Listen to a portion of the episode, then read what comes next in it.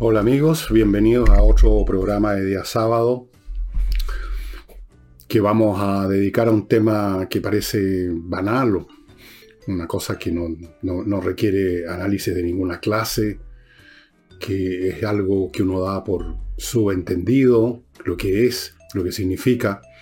Y sin embargo, como, como muchas cosas quedamos por entendidas, por sabidas, ni siquiera por sabidas o entendidas, sino que simplemente que no las observamos, no las convertimos en objeto de examen. Muchas actividades cotidianas están en esa situación y en lo personal, por una cosa, por una cuestión de mi historia, de mi biografía, que en algún momento, por algún motivo X que no recuerdo, me, empezó a, a dar placer el analizar las cosas más evidentes como si no lo fueran. Un ejercicio que yo creo que es bastante útil porque en la cotidianeidad y en lo banal se esconden cosas a veces importantes que nos iluminan respecto a lo que estamos haciendo o a otras cosas incluso. Y puesto que estamos entrando en este periodo de fiestas patrias, que es una ceremonia cívica, no, no, no de un grupo, pero de todas formas la palabra fiestas patrias me hizo pensar en que podría tal vez ser interesante examinar ¿Qué es lo que es una fiesta? una fiesta, una fiesta cualquiera, no una fiesta del calendario de una sociedad, que es una ceremonia más bien que una fiesta, sino que una fiesta, la, fiesta que lo invitan, aunque lo han invitado a usted muchas veces, de joven, de viejo. De viejo no se habla tanto de fiesta, fíjense ustedes, y eso solo ya es interesante y quizás lo examinemos. Es un tema que parece más bien asociado o en gran medida a los jóvenes, y tiene su razón de ser. Y nadie piensa qué es lo que es una fiesta, en qué consiste su gracia, si, si la tiene, por qué son atractivas las fiestas, por qué la gente parece entusiasmarse, aunque sea un poco, cuando se dice hay una fiesta, estás invitado a una fiesta. Bueno, ¿de qué se trata esta cuestión? ¿Qué es lo que es una fiesta? Todos podemos describir, por supuesto, la fiesta en lo, que, se hace en ella. Va a haber comida, va a haber bebida, probablemente va a haber música, quizás haya bailoteo, quizás hoy en día circule algo de droga, marihuana o alguna otra cosa. Una fiesta. Bueno, esos son los elementos que están o pueden estar en una fiesta. Pero, ¿qué es lo que es una fiesta en sí mismo? Y cómo se manifiesta esto a lo largo de la historia de las distintas sociedades donde también han existido fiestas, aunque se llamen de otra manera. Ese es el tema que quiero tratar hoy día, aunque les parezca ridículo. Así es que quizás yo me puse a examinar esto cabros chico porque no era muy amigo de las fiestas, no iba a fiestas, y si fui alguna vez me quedé mirando qué pasaba. Bueno, ¿Qué papel juegan las fiestas, además, no solo en la vida de un individuo que es invitado o que organiza una fiesta, sino que en general en la sociedad? ¿Cuál es, el papel, la función latente, escondida de una fiesta? La gente dice, si le preguntan eso, bueno, una fiesta es una ocasión en que uno lo pasa bien, pero ¿qué es lo que es pasarlo bien? Podríamos hacer la pregunta de nuevo. Bien, yo creo que podemos Perdonen la breve pausa, pero estoy hoy día con mis alergias y no, me gusta ponerme a toser y a reniflar en cámara. Así que hice una pausa. Bueno, partamos con una cosa básica, elemental y evidente cuando uno la piensa un poco. Una fiesta es un lugar del espacio y del tiempo donde queda por un lapso suspendida las reglas normales de la convivencia. Eso es una fiesta y por eso atrae, porque hay una suspensión de las normas sociales y esto significa una suspensión, un momento en que nos son quitadas las restricciones, las normas que ponen coto a nuestros impulsos, a nuestras ganas, a nuestros deseos, etc. A nuestra búsqueda del placer, que es un principio fundamental. Ya les voy a mostrar un libro sobre eso de Sigmund Freud. Hay un suspenso transitorio que se manifiesta en muchos aspectos. Y vamos a la parte del baile, por ejemplo. En una fiesta en que hay baile, ustedes pueden observar a personas que no tienen socialmente permiso para entrar en contacto físico estrecho, hacerlo. Usted puede ver al amigo de la señora del dueño de casa teniendo un contacto estrecho, tan estrecho, sin exagerar, por supuesto, como lo permite, pero como lo exige también, un baile.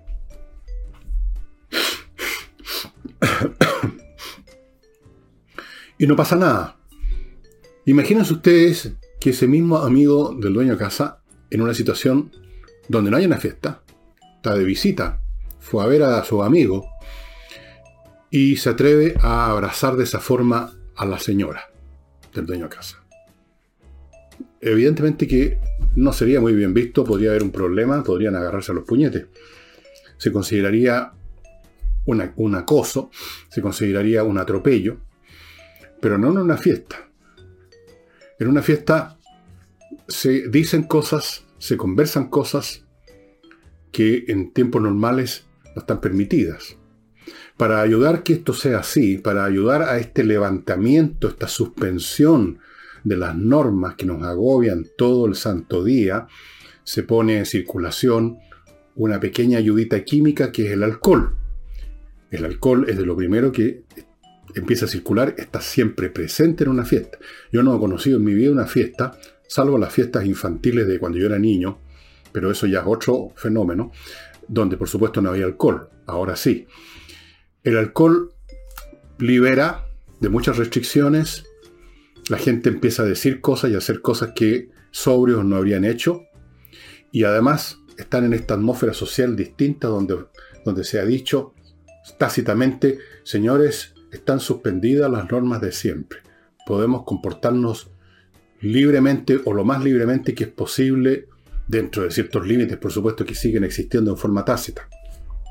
Es decir, el amigo que baila con la señora puede tenerla muy cerca a su cuerpo, pero no puede ponerle la mano en el poto, por ejemplo. Eso, o alguna cosa por el estilo. Ahí sí que ya sería traspasar el límite.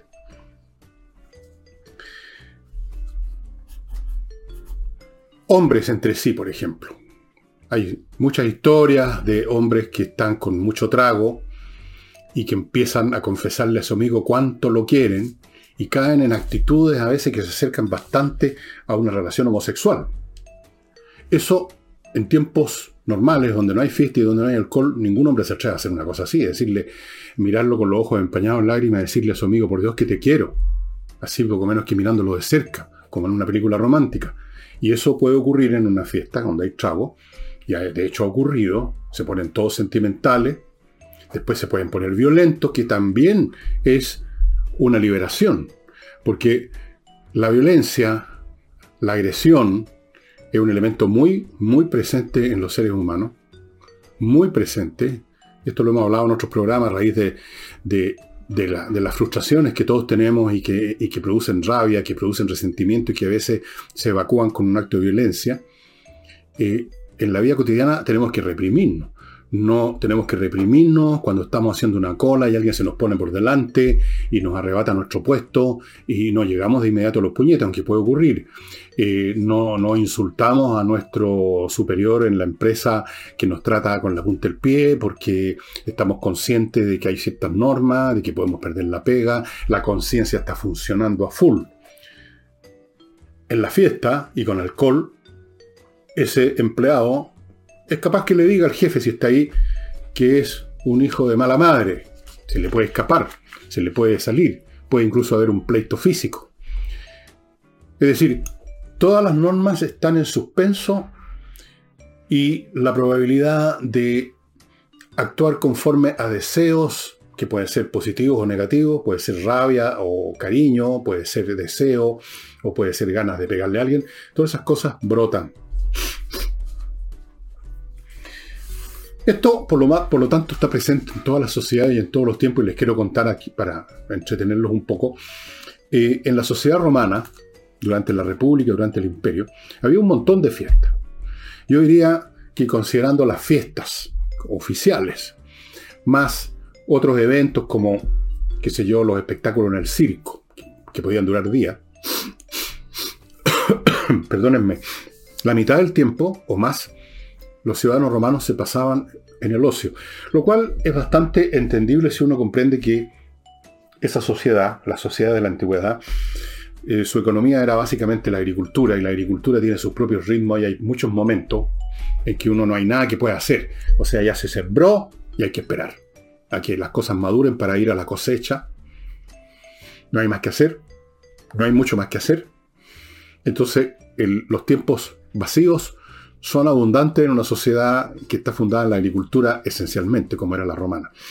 Pero habían muchas fiestas y en muchas de ellas este elemento de liberación de las normas era lo fundamental. Les voy a contar de, una de ellas después de una breve pausa que voy a necesitar para, para resolver mis problemas de alergia. Bueno, continúo, me van a perdonar, pero eh, no tiene vuelta el asunto. Había una fiesta que se llamaba Saturnalias. Eran en honor al dios Saturno, que estaba vinculado a la actividad agrícola. Eh, el festival, llamémoslo festival o fiesta, duraba una semana más o menos. Creo que era en diciembre. Y había de todo, había, se invitaba a toda la población de la ciudad a, una especie de festín en mesas en las calles de Roma. Eh, habían toda clase de cosas. Y uno de los eventos que existía, fíjese usted, al extremo que llegaba esto de liberar las normas, se, había un día en que se invertían los roles sociales y los amos de los esclavos, que eran más o menos el 40% de la población de Roma, en cualquier momento entre los esclavos domésticos, básicamente esclavos domésticos eh, y de muchas clases, eh, tomaban el papel de los amos y los amos tomaban el papel de los esclavos y se producía este juego como en un teatro, como en una, como en una fiesta de ahora en que la gente dice ya yo voy a disfrazarme de, tal cosa y tú de otro. Entonces se invertían los roles y los esclavos se, se subían, digamos, a los, a los triclinium de los amos y les pedía que los atendieran y los amos corrían con las bandejas.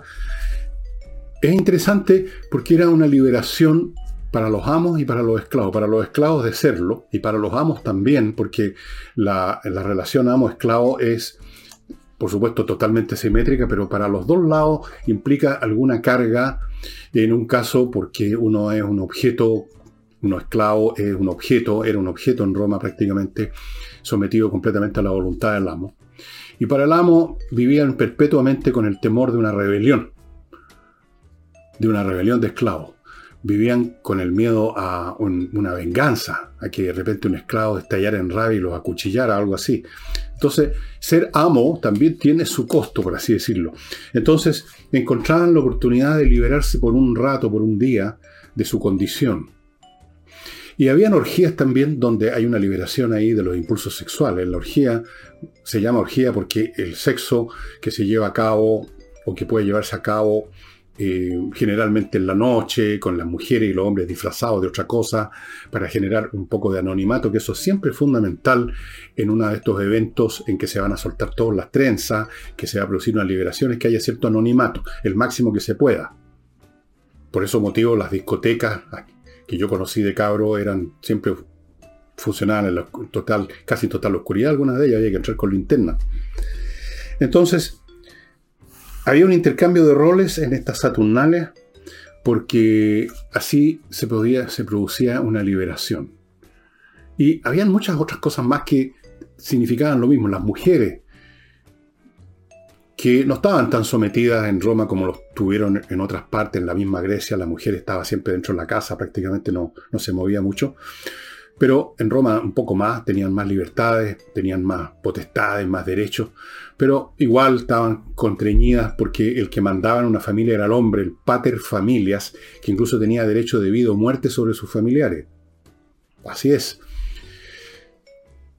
Eso se suspendía. Y las mujeres de repente se reunían en unos grupos, en unos templos para unas supuestas festividades religiosas que solo podían haber mujeres y los hombres no podían entrar por ningún motivo y seguramente se dedicaban a toda clase de actividades prohibidas, que no conozco porque yo no estuve ahí, que yo me acuerde, no me acuerdo, si es que estuve. Entonces, ya ven ustedes cómo toda sociedad que vive todo el año, toda persona que vive en una sociedad y que vive todo el año, teniendo que obedecer las normas de conducta, teniendo que reprimir sus impulsos sexuales, teniendo que reprimir sus impulsos violentos, teniendo que reprimir montones, eh, lo que quisiera decirle a alguien y que no lo dice por temor al poder, a la autoridad de esa persona, o por temor a que le devuelvan el insulto con un golpe, qué sé yo.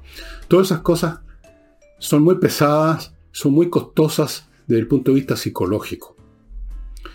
Y es una de las razones por las cuales distintos psicólogos, entre ellos este señor Freud tan importante, en distintas obras han señalado lo costoso, lo costosa que es la civilización para este animal llamado ser humano.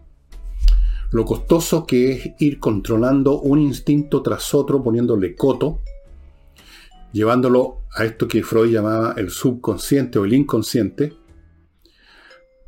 a oprimido, retenido, incluso invisibilizado por la acción de la conciencia del super yo o del yo, sobre el cual está el super yo, que son las normas de la sociedad.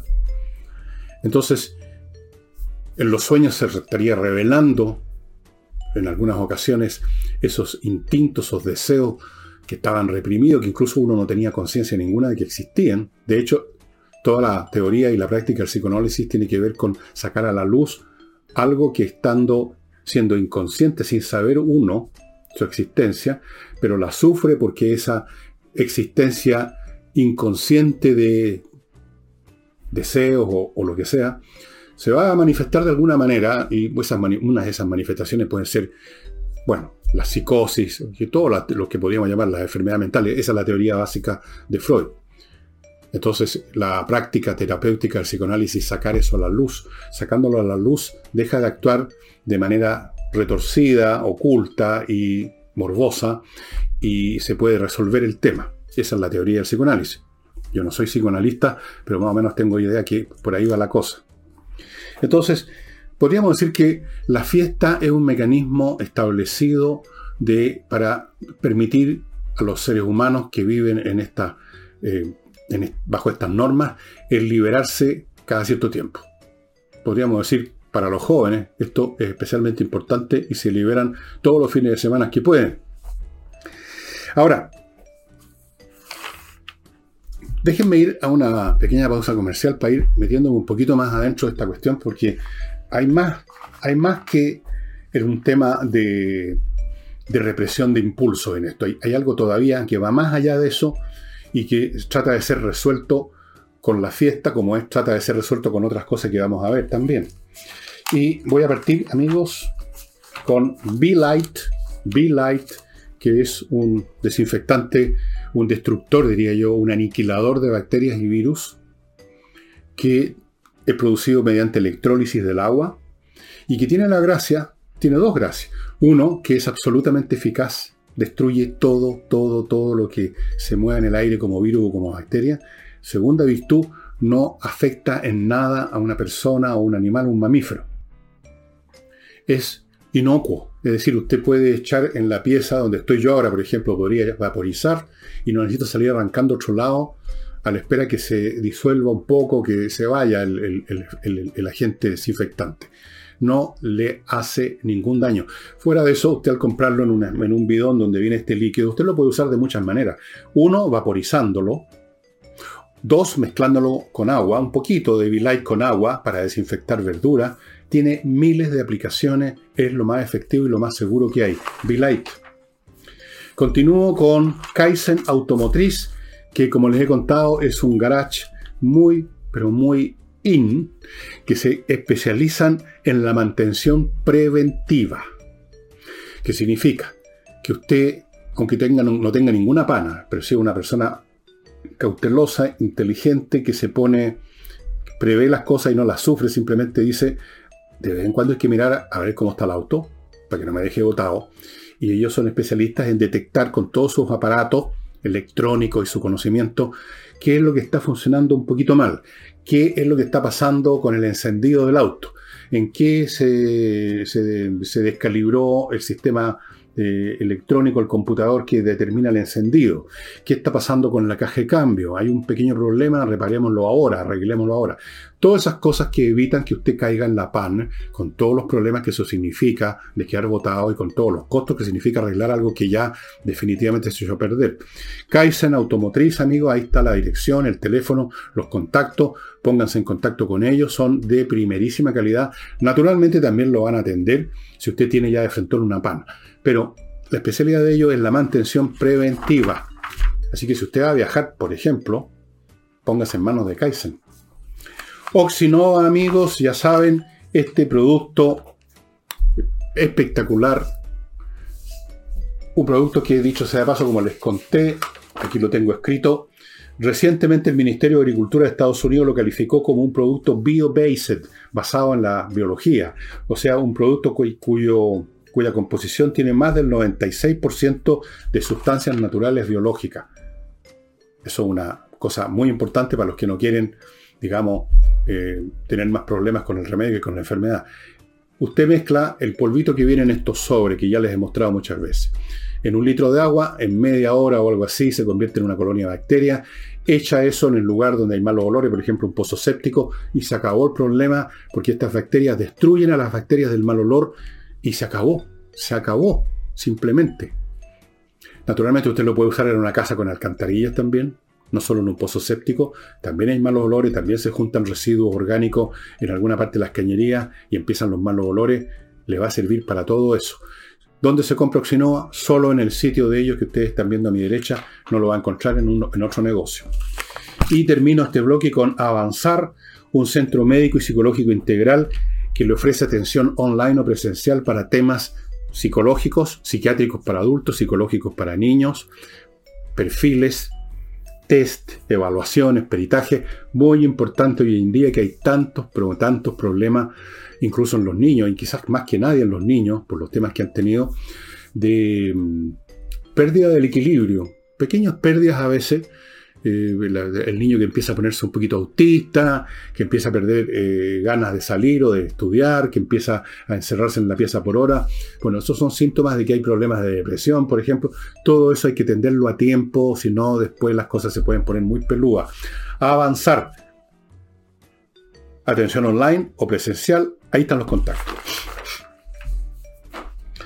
Les decía, estimados amigos, que la fiesta y otros mecanismos que vamos a ver si el tiempo me lo permite, eh, tiene que ver con algo más incluso que el hecho de que hay deseos y cosas que uno no puede eh, manifestar en la vida cotidiana. Yo quería siempre agarrarle, tomarle la cintura siquiera a la señora, a mi amigo que es tan buena moza, pero no puedo, entonces, pero en la fiesta sí, bailando. Bueno, eso es lo más, es digamos la capa número uno del asunto. Pero hay capas más profundas.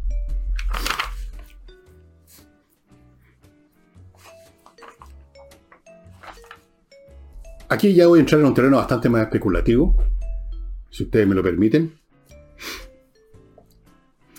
Y es que parece ser, dejando de lado incluso la cuestión de los deseos reprimidos, que la vida cotidiana para prácticamente todos los seres humanos, voy a poner esto en blanco y negro, por supuesto, para hacer el punto, todo esto tiene matices, pero voy a hacerlo en blanco y negro, la vida cotidiana prácticamente para todos, es bastante poco vivible.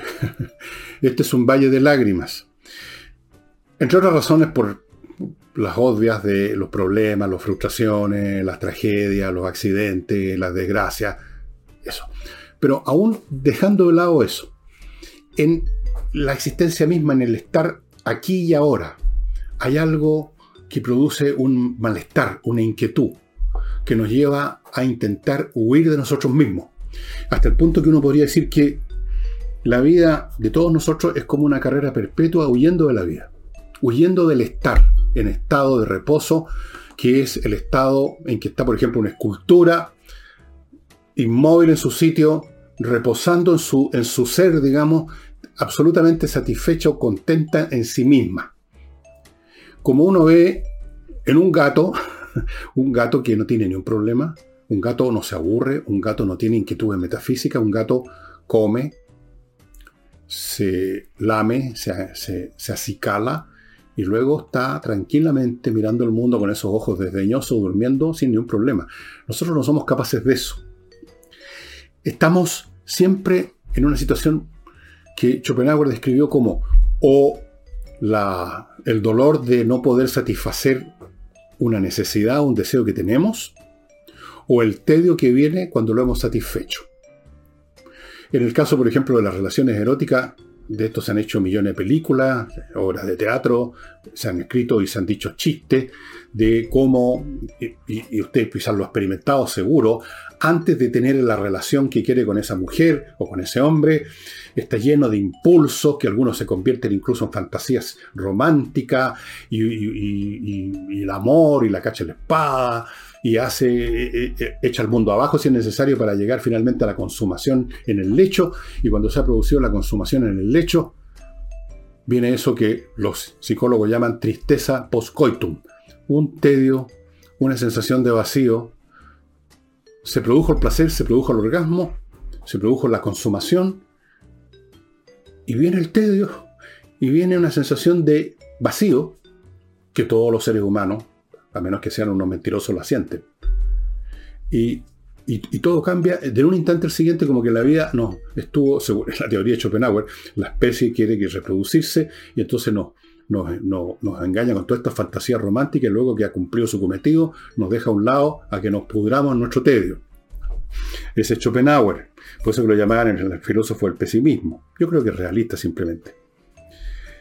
Aún si no hay penas, aún si no hay deseos, nos agobia el tedio nos agobia y andamos buscando qué hacer. Gran parte de la existencia humana es este permanente estar buscando qué otra cosa hacer. Creo que fue Pascal, si no me equivoco fue Blas Pascal, el filósofo francés del siglo XVII, que dijo que todos los problemas que tenemos los seres humanos radican en que no nos podemos quedar tranquilos en nuestra casa, que tenemos que andar buscando unos problemas, y es verdad, porque no podemos quedarnos tranquilos en nuestra casa. Tenemos que salir. Si no podemos salir físicamente, mentalmente tenemos que hacer algo, no podemos estar como el gato. Tenemos que hacer algo, somos criaturas activas, ustedes lo pueden ver esto desde un punto de vista positivo, decir, esto no es un problema, esto no es una tragedia, es que la vida es así, es una acción. Véanlo como quieran, pero esa acción, para la gran mayoría de nosotros, no tiene mayor gracia, es la cotidianidad del trabajo, las labores domésticas, el día a día. No, no somos Mozart, no estamos todos los días componiendo sinfonías, no estamos sufriendo la exaltación y el entusiasmo del genio creador, estamos sumidos en nuestra mediocridad, en, nuestra vida grisácea, en los topes que nos encontramos por todos lados hasta donde nos llega el entendimiento, y eso es agobiante. Y necesitamos escapar. Y la fiesta es uno de esos escapes. Se está usted aburriendo, ah, pero tengo un panorama este fin de semana. El panorama va a ser absolutamente engañoso porque va a ser igual que todos los demás panoramas y usted se va a dar cuenta de eso cuando termine la fiesta, probablemente. Pero mientras tanto, como ilusión de que en unos días más voy a escaparme, uno no lo piensa, pero lo siente, de mí mismo, de mi lata, voy a ir a una fiesta, voy a conocer gente, a lo mejor voy a conocer una tremenda fulana o un tremendo fulano, y, y van a pasar cosas entretenidas. Y si no es eso, andamos buscando eso que llaman los jóvenes los panoramas. Ahora, en los jóvenes toda esta situación es más aguda, la sienten más aguda, especialmente los adolescentes, y por eso se le llama adolescente, porque adolecen de este problema. Porque el adulto, toda esta situación está adormecida o disminuida por el mero hecho del envejecimiento biológico, por las rutinas que nos han mecanizado en muchos sentidos, por las responsabilidades familiares, que nos obligan a una serie de actividades que nos, que nos hacen olvidarnos de nuestro ser, de nuestro, de nuestro yo, de nuestro estar en el mundo. Pero el joven, por definición, está en el limbo. No, aún no trabaja. Bueno, hay algunos que no han trabajado nunca, entre paréntesis. No trabaja, no tiene responsabilidades familiares. Está lleno de energía porque joven, su cuerpo todavía está lleno de vida. Y por lo tanto, esta situación podríamos decir, de raíz radical de la existencia humana, se presenta en el joven con una enorme fuerza y para el adulto que los ve deprimido o que los ve pateando piedra, uno no lo puede entender, se le ha olvidado lo que uno mismo ha vivido, y es que en ese joven esta situación de no sé cómo llamarla, la...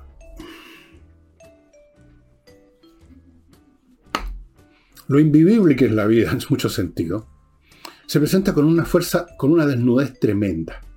Y por lo mismo, en el joven también observamos como complemento de eso, coexistiendo con eso, una enorme necesidad e intensidad en su búsqueda de escape.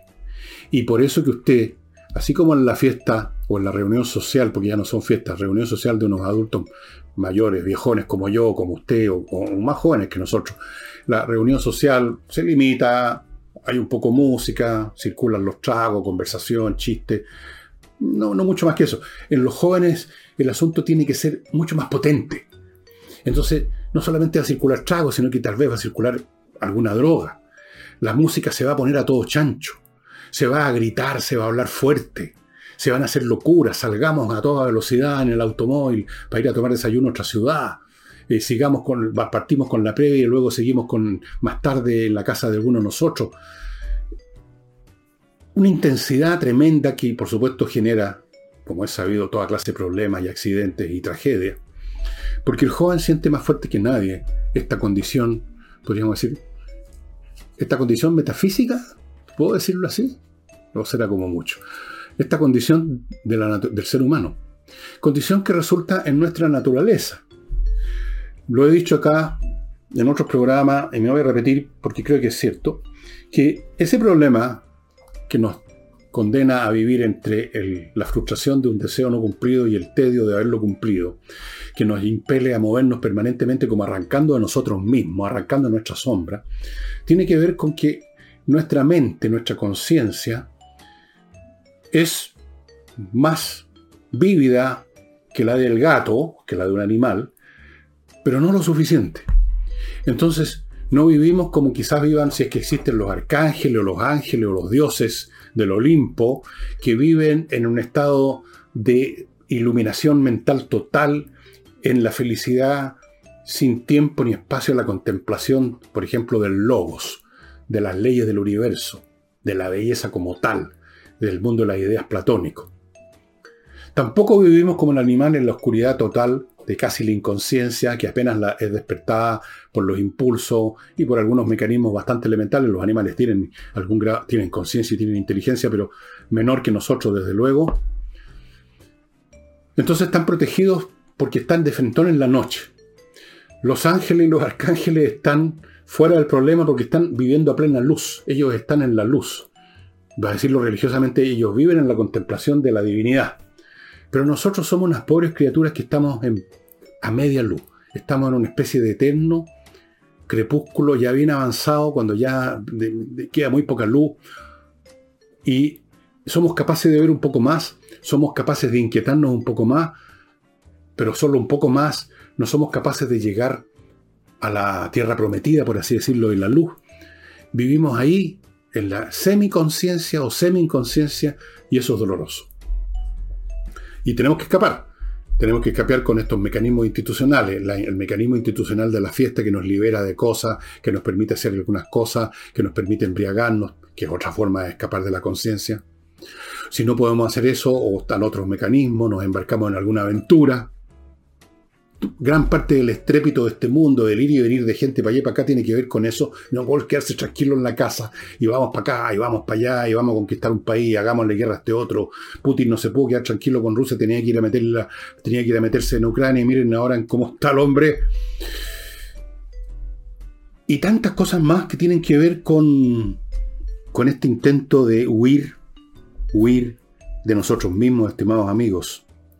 Y por eso que incluso hay otro elemento más, fuera de la fiesta, fuera de, los panoramas, fuera de, ir para allá y para acá, esta agitación permanente que, em, que está tentando a los seres humanos para arrancar. En el caso extremo está el mecanismo de la autodestrucción, tánatos, tánatos. En muchas de estas actividades y en otras que no son tan claras en su manifestación, está presente el impulso de autodestrucción. El impulso de terminar.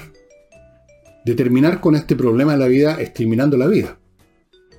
Bueno, el caso extremo, por supuesto, de esto es la persona que está en un grado tal de depresión, en un grado tal de incomodidad, de sufrimiento, de, que nada le, le, parece bien, de que todo es penca, que se suicida. Ese es el caso extremo. Pero antes de ese caso extremo están los que fantasean con el suicidio, y son muchos los que lo hacen. Están los que no fantasean con el suicidio, pero que en muchas actividades juegan con la muerte. los amigos de los deportes de, aventura, por ejemplo, extremo, ellos no lo van a reconocer nunca, no lo van a decir, quizás algunos sí, de que esto de tomar un riesgo, ellos dicen, me, llena de energía, me produce, eh, qué sé yo, endomorfina, me siento más vivo, pero se sienten más vivos porque están más cerca de la muerte, están corriendo riesgo. El que escala una montaña se puede caer. Y eso los arranca de la lata. O sea, la posibilidad de la autodestrucción se reconozca o no está ahí al medio. Por eso que es de riesgo. ¿Riesgo de qué? Riesgo de morirse, evidentemente. ¿De qué otra cosa se está hablando? Antes de continuar, amigos, pasando a un tema que no tiene ni un riesgo para usted, todo lo contrario, puras cosas buenas. El, eh, el sitio de inviertanusa.cl, esta empresa chileno-norteamericana que le facilita completamente la inversión en Estados Unidos, primero ofreciéndole miles de ofertas de posibilidades de inversión en, en franquicias, otras tantas inmobiliarias en el territorio norteamericano, le abre cuenta en banco norteamericano, le consigue crédito, lo asesora, lo ayuda a constituir empresa en Estados Unidos, le puede conseguir visa residencia. El paquete completo, estimado amigo, si usted está pensando en invertir en Estados Unidos y quizás incluso en irse para allá a, a manejar sus negocios, invierta en USA.cl. Ahora, si usted lo que quiere ir no es a Estados Unidos, sino que ir a, descansar un rato, a evadirse de todo por un tiempo, bueno, aquí está el Hotel Elun en Frutillar. Qué mejor lugar, amigo. Si quiere escapar de la cotidianidad, no me imagino mejor lugar que Frutillar, un lugar precioso. Está ahí a la orilla del lago Yanquihue, ¿no es cierto? Está el volcán. Y el Hotel Elun está ahí mismo, frente al Teatro del Lago, en medio, en la mitad misma de esta curva, de este camino que va al borde del lago de Enfrutillar. Un hotel precioso, rico, todas las piezas con vista. Ustedes están viendo una foto de las ventanas que dan al lago. Em, chimenea rica todo el día, prendía. Eh, bar. Usted puede pedir en cualquier momento un tequilazo el restaurante lo puede, el restaurante del hotel lo, le puede servir desde una pizza hasta un plato en el momento que usted le, parezca. Hay una biblioteca, hay mesas para jugar, sillones ricos para sentarse a leer, jardines, jacuzzi, sauna, todo para quedarse incluso dentro del hotel. Y si quiere salir, dos, tres pasos y ya está en pleno frutillar, amigos. Ahora, si usted quiere organizar un evento empresarial con los ejecutivos, qué sé yo, con algunos empleados selectos para esta cuestión de los de ponerse la camiseta, de qué sé yo, estas cosas que hacen las empresas. El Hotel Elun también lo hace, lo ha hecho, sabe organizar y realmente va a ser inolvidable para la gente de su empresa. Hotel Elun. Continúo con Climo, la mejor climatización, no les cuento más porque ya saben que es una climatización propia del siglo XXI, sin olores, sin gases, sin peligro, sin combustión, sin ruido, sin gasto de esto, sin esperar el camión del más allá. Perfecta y que además funciona no solo como calefacción en invierno, sino que como aire acondicionado en verano, filtra el aire conectado a internet. Amigo, olvídense de lo que tienen ustedes, que la estufa, que esto, que lo demás allá. miclimo.com. Y termino con espacioajedrez.com, un sitio que lo tiene todo para que usted encuentre una manera de mantener en buen estado su mente, para divertirse, porque es entretenido el ajedrez, y para que sus niños organicen su mente, no solo se diviertan, sino que organicen su mente de una manera que no se dan ni cuenta y van a convertirse en chicos que van a organizar, usar de mejor modo su entendimiento. Y eso les va a servir para toda la vida. Usted en el sitio va a encontrar productos como los que está viendo, hay cursos de distintos tipos, hay de todo entre y eche una mirada, no le cuesta nada, no pierde más que unos pocos minutos y créame que puede cambiar la vida de su niño, de su hijo, su nieto, de su sobrino y de usted mismo. Espacioajedrez.com. Mientras estaba pensando en cómo, qué libros mostrarles para este programa, me topé con unos libros que tienen una historia per se y se los voy a mostrar. Son estos volúmenes de la editorial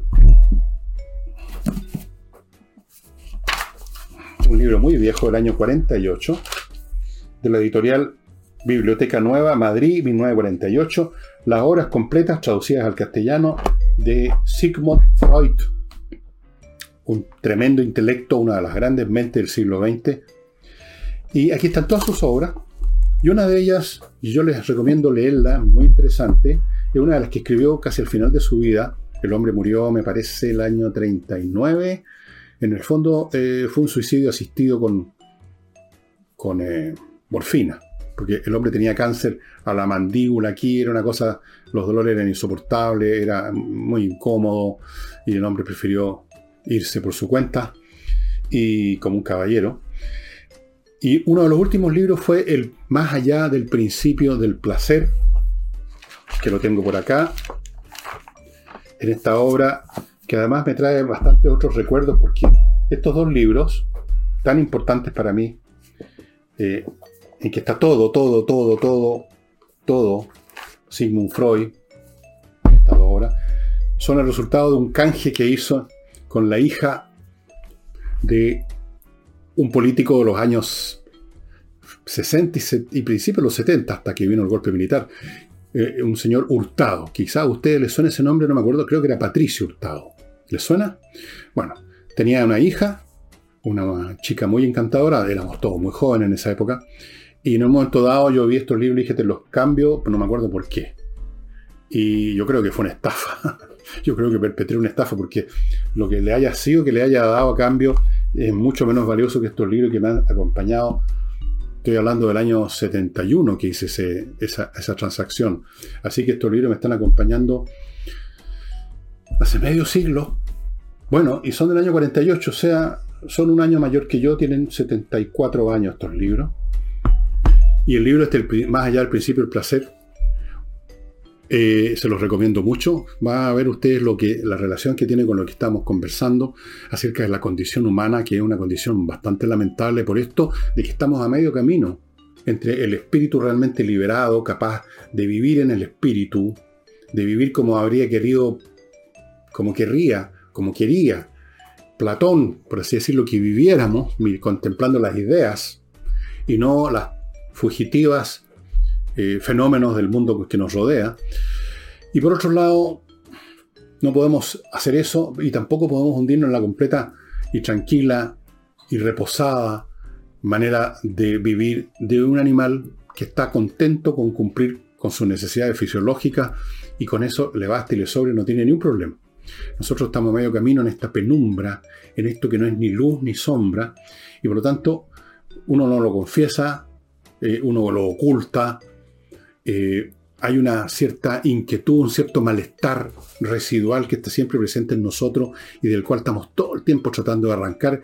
Y de ahí, entre otras cosas, volvemos al punto inicial del programa, la fiesta.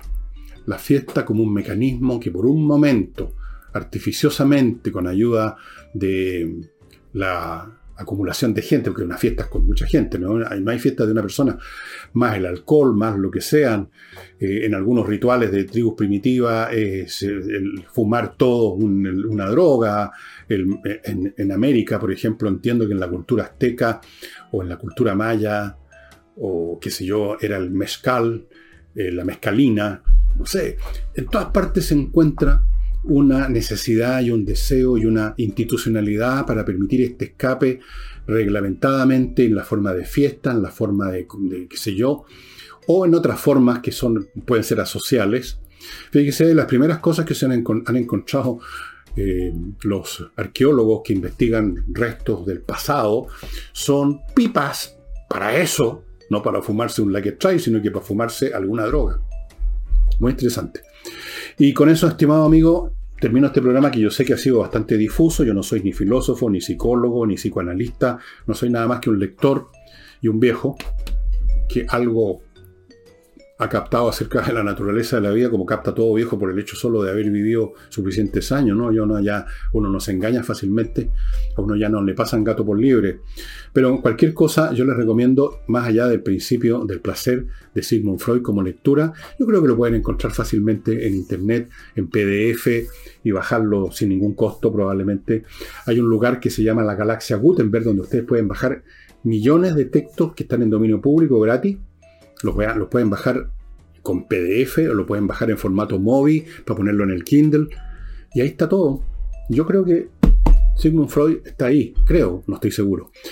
Em, y eso sería todo por hoy, estimados amigos. Mañana domingo vamos a estar con Álvaro Salas y creo que vamos a conversar no sobre las fiestas, sino que sobre las festividades, que tienen una conexión con las fiestas también, pero más complicada. Eso sería todo por hoy. Muchas gracias, perdonen la falledad y las divagaciones, pero doy lo que puedo nomás, pues, no puedo más. Gracias.